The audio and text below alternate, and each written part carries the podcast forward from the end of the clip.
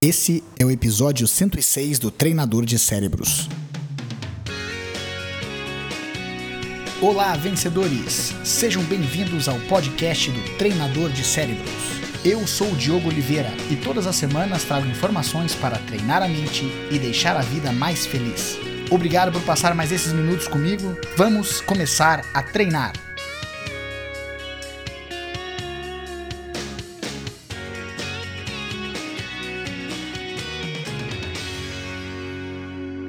A verdade é que desafio todo mundo tem, né? A gente tem todos os dias alguma coisa que a gente quer vencer, alguma coisa que a gente deseja, alguma coisa que a gente tem que resolver. Desafio, problema, você dá o nome que você quiser. Nós temos algo que a gente quer e algo que a gente tem que fazer para alcançar tudo isso que a gente quer. E uma das dificuldades que a gente tem é que a gente tem tanta coisa na cabeça, a gente coloca tanto ao mesmo tempo que às vezes a gente não sabe muito bem como dar o primeiro passo e aí os problemas vão se acumulando e a gente fica estressado e a gente não sabe o que fazer.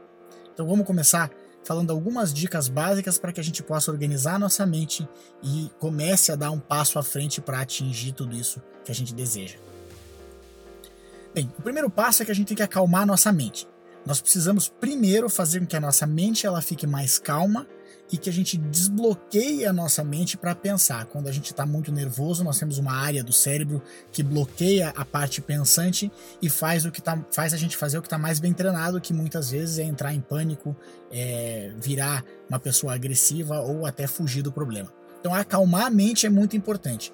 Um dos pontos que nos ajuda a acalmar a mente é a respiração se a gente conseguir controlar a nossa respiração ou perceber que a respiração é a primeira coisa que foge do nosso controle, aí a gente consegue começar a dar um passo à frente para resolver os nossos problemas. Então, controlar nossa respiração é primeiro notar que a nossa respiração ela está mais é, é, o que a gente chama de apical, ou seja, mais aqui no ponto do, do, do cima do peito, quando a gente começa a ficar é, respirando muito curto, isso não, não ajuda a gente a se acalmar. Então, dá aquela acalmada, respirar mais tranquilamente, isso já faz com que o nosso cérebro vá se acalmando e fica mais fácil para a gente ter mais perspectiva.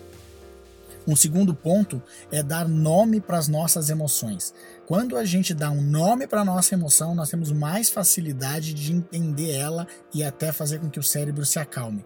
Isso acontece também porque a área do nosso cérebro que é responsável por reconhecer dor física é a mesma área que é responsável por reconhecer essa dor que a gente chama de dor moral, dor emocional. O estresse tem o mesmo ponto dentro do cérebro que uma dor física. A diferença é que quando nós cortamos o nosso dedo, o cérebro ele aponta automaticamente para onde que está a dor. Então a gente reconhece que nós temos um corte no dedo ou está doendo o nosso pé. Aí a gente sabe o que fazer porque a gente sabe localizar a dor. Quando a gente sente uma dor moral, a gente não sabe porque o cérebro não consegue apontar exatamente onde é que está doendo. Então a gente sente aquela sensação é, é aquela de opressão no peito, aquele desconforto geral, porque a gente não tem essa noção exatamente. Quando a gente começa a dar nome para nossa emoção, isso ajuda a gente e ajuda até o nosso cérebro a se acalmar, porque a gente começa a ter um pouco de dedo, um pouco de mão naquilo que nós estamos fazendo. Eu estou nervoso, eu estou com medo, eu estou ansioso. A gente começa a entender um pouco qual é essa situação, o que que isso é, por que que nós estamos um pouco com a respiração meio curta, por que que nós estamos nervosos, por que que nós estamos nos sentindo meio mal. Então, controlar nossa respiração, primeiro ponto. O segundo ponto seria a gente conseguir dar nome para as nossas emoções. Depois disso, uma das coisas que a gente pode fazer é a gente começar a estabelecer todo aquele monte de coisa que está na nossa cabeça, colocar no papel.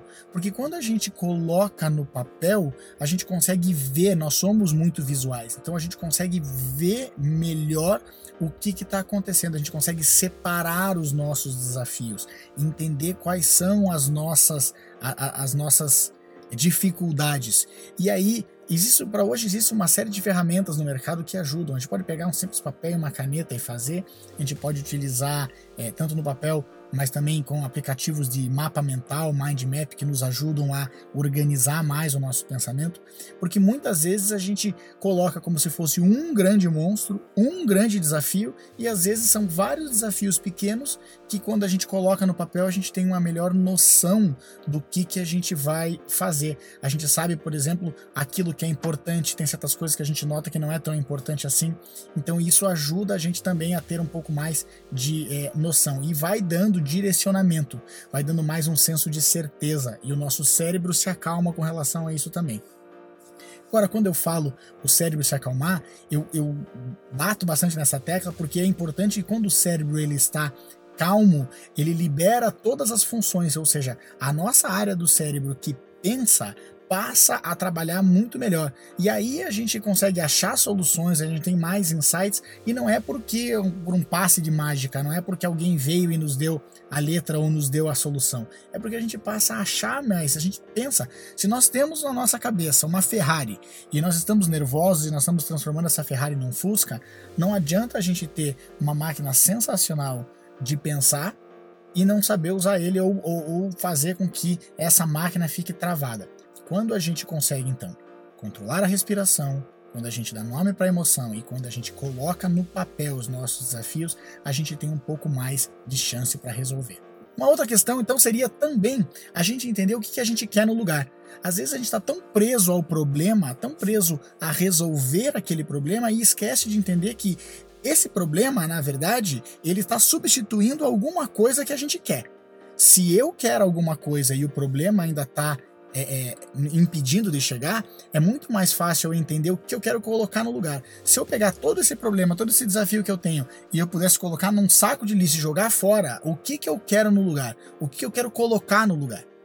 Quando a gente nota e percebe que nós queremos alguma coisa, a gente foca mais naquilo que a gente quer e não no problema para resolver, às vezes a gente nota que nós temos soluções mais simples ou até a gente consegue é, estabelecer as ações necessárias com mais facilidade do que tentar resolver um problema problema a gente fica preso e travado aquele problema e às vezes não consegue não consegue sair do lugar. Quando a gente entende que isso está impedindo a gente de ter o que quer e a gente estabelecer com mais especificidade o que a gente quer, é mais fácil para a gente atingir os nossos objetivos. E por fim, uma outra coisa que é muito importante, depois que a gente perceber o que a gente quer e perceber quais são os passos que a gente tem que tomar, quais são as ações que a gente tem que ter para atingir aquilo, nós temos que nos fazer uma pergunta muito importante. Nós estamos dispostos a fazer tudo isso? Nós estamos dispostos a pagar o preço para atingir tudo isso? Esse é um dos maiores desafios, porque a gente às vezes quer, a gente tem até noção do que fazer, mas nós não estamos tão dispostos a tomar as atitudes.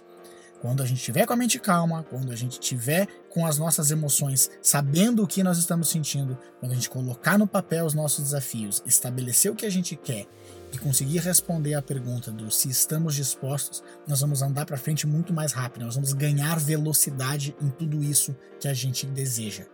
Tá aí, pessoal. Algumas formas da gente organizar nossa mente para resolver os nossos problemas, para enfrentar os nossos desafios e ter aquilo que a gente quer. Espero que tenha aproveitado. É, comente no, no, o que vocês pensam no vídeo. Aproveita, curta o canal e vamos seguir em frente, vamos treinar, que é importante. Lembrando que você se transforma naquilo que pensa a maior parte do tempo. Transforme os seus pensamentos e as suas ações e transforme a sua vida. Boa sorte, sucesso e até a próxima.